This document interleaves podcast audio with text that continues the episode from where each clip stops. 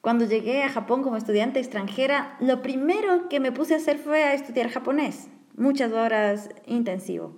Pero también la universidad se preocupó de darnos instrucción en cuanto a la cultura japonesa. Así que los estudiantes extranjeros recién llegados teníamos una clase en la que nos enseñaban acerca de la cultura, de las costumbres, del clima. Y una de las primeras cosas que aprendí fue que en Japón teníamos una estación lluviosa que iba a suceder entre junio y julio. Así que yo sabía acerca de esta estación lluviosa otros estudiantes nos comentaban que ya mismo viene, de que va a empezar a llover. Y un día empezó a llover. Y yo creo que no había entendido muy bien cuando me explicaban acerca de que iba a llover por muchos días, porque yo pensé que iba a ser una temporada en la que iba a haber muchas lluvias. Pero no me imaginé que estas lluvias iban a ser tan continuas. No era una lluvia muy fuerte. Así que yo iba a la universidad normalmente pero estaba esperando a que escampara para ir a hacer mis compras de supermercado. No necesitaba tanta comida porque comía en la universidad, pero no iba a mojarme para ir a ver un poco de comida que necesitaba. Estaba esperando un día, otro día. Y llegó el fin de semana, pero el fin de semana normalmente me iba al supermercado a ver algo. Estaba lloviendo, así que no me fui. Y seguían pasando los días no escampaba. Bueno, hasta que se acabaron los víveres y decidí hacer lo que los demás hacían, salir en la lluvia. Tenía mi bicicleta, la mayoría de personas andaba en bicicleta en donde yo vivía, muy común usar bicicleta.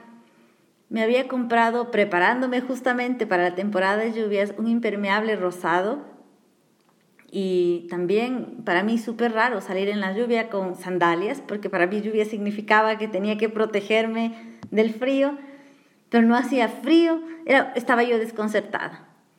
Bueno, y salí, me mojé, regresé mojada y me puse a esperar que escampara nuevamente para salir otra vez a comprar. Pasaron los días y yo quería, no había aprendido que no iba a escampar y de pronto escampaba algún momento mientras yo estaba en clases o escampaba mientras yo estaba durmiendo, o ya tenía algún otro plan, pero no escampaba. El fin de semana, el día que yo tenía planificado hacer las compras de la comida. Así que durante este tiempo, ya al final del primer año, pues ya acabé resignándome a que mis decisiones de ir a comprar comida no podían depender del clima. Más adelante te voy a contar qué dice la Biblia acerca de estas temporadas y también qué es lo que implica tener estas temporadas de lluvia y a veces más largas y más largas, que a veces pueden ser em, causadas por nuestras propias decisiones o puede ser algo que, simplemente que no tenemos nada que ver y que muchas veces dejamos que afecten nuestra vida personal, nuestros negocios, nuestras finanzas. Mientras tanto te cuento, soy Mónica Salazar, me encuentras en salazarmónica.com y en mi página web puedes conocer más acerca de mi trabajo y de cómo te puedo ayudar. Siempre te cuento algo más de mí. Yo quería contarte hoy día que para mí es difícil vivir en el frío. Es, es bien difícil trabajar en el frío, pensar en el frío. De todas formas, en algunas épocas de mi vida he vivido en lugares fríos o he pasado temporadas largas en, lugares fríos y me cuesta, pero de todas formas ahí me, las arreglo, ¿no? Eh, ahora vivo en un lugar en el que tengo el clima perfecto y de todas formas encuentro excusas que no son el clima. Y cuando las encuentro me acuerdo de que igual, habiendo la excusa del clima, he logrado hacer cosas que normalmente eh, hubieran sido, yo hubiera, hubiera puesto como obstáculo el clima, las he hecho y ahora que no tengo como eh, excusa el clima, pues hay otros obstáculos, pero igual los puedo superar. Siempre me acuerdo de, de, las, de lo difícil que ha sido para mí vivir en el frío, pero de todas formas ha sido posible. Y mi recomendación de hoy tiene que ver con la forma en que nos adaptamos a los diferentes momentos de nuestra vida. Y este es un presupuesto. Los presupuestos mm, casi nunca se cumplen, porque casi siempre sucede que en el mes tenemos imprevistos que nunca había, por eso se llaman imprevistos, porque no sabíamos que podían suceder. Y aunque tengamos un fondo para imprevistos, pues el, presupuesto puede ser que incluso nos sobre, pero ya igual no se cumplió 100% el presupuesto.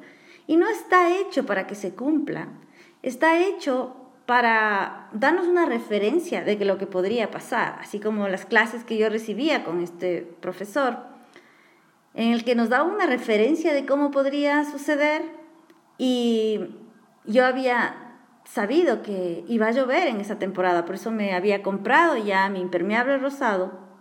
Asimismo, el presupuesto no se va a cumplir al 100%, pero ya vas a tener tu impermeable, tu paraguas, para solventar de alguna forma cualquier cosa que se presente. Así que mi recomendación es que hagas un presupuesto, sea cual sea tu personalidad financiera, sea cual sea el tipo de objetivos que tengas, siempre un presupuesto te va a ayudar a sortear mejor cualquier imprevisto que venga o cualquier previsto que tengas delante. Puedes tomar el entrenamiento de presupuesto en salazarmonica.com barra presupuesto. En ese entrenamiento se llama 1, 2, 3 presupuesto. Vas a poder empezar a armar un presupuesto si nunca lo has hecho o vas a poder eh, perfeccionar tu presupuesto, mirarlo de otra forma, relajarte frente al presupuesto si es algo que vienes haciendo durante toda tu vida pero que te causa estrés. Así que, bueno, yo te invito que entres a salazarmonica.com barra presupuesto y aproveches de este recurso. ¿Y qué dice la Biblia acerca de estas temporadas? Yo me acuerdo de haber hablado con muchas clientes, sobre todo mujeres porque es con quienes yo trabajo, pero también esto sucede en hombres y mujeres, que empezamos a hablar de que estaríamos pasando por una época en que tal vez esto no es posible para mí. Puede ser que tal vez una mujer dices que me quedé embarazada y luego dices que mis hijos están pequeños y luego dices que mis hijos ya entraron a la escuela y ahora tengo que preocuparme de su educación y luego es que ahora están adolescentes y lo que pasa es que ahora van a casarse o tal vez empezaron, van a estudiar la universidad y ahora tengo que estar atenta también. Y esto no acaba. Es como, me, recuerda mucho a mí esperando a que escapara para ir al supermercado y, y no llegaba el día. Y de pronto cuando escampaban, no, yo estaba en otra, ocupada en otra cosa. Y no quiero decir que no haya momentos en que debes cerrar tu negocio y descansar, no me refiero a cerrarlo para siempre, pero decir, bueno, en este momento yo no trabajo en el negocio, pero sí aprovechar para siempre ir progresando, siempre ir avanzando, porque la lluvia va a estar ahí, y si no es esa lluvia va a ser otra lluvia. Por eso me estaba acordando de este pasaje en Habacuc 3, en donde dice, aunque la, higuera no florezca, ni en las vides haya frutos, aunque falte el producto del olivo, o sea, aunque no se vea, aunque no parezca, dice, con todo yo me alegraré en Jehová, y más adelante dice que Él me hace, dice, Él hace mis pies como de siervas, o sea, hace que mis pies vayan, caminen rápido, y en mis alturas me hace andar. Y ahí está la clave. Cualquier circunstancia en la que estés, por la que estés pasando, hay veces que sí, hay que bajar la velocidad, hay que ponerse un impermeable rosado o hay que comprar un paraguas, pero cuando Dios está con nosotros, de todas formas vamos andando. Él nos hace movernos, aunque no parezca el mejor momento.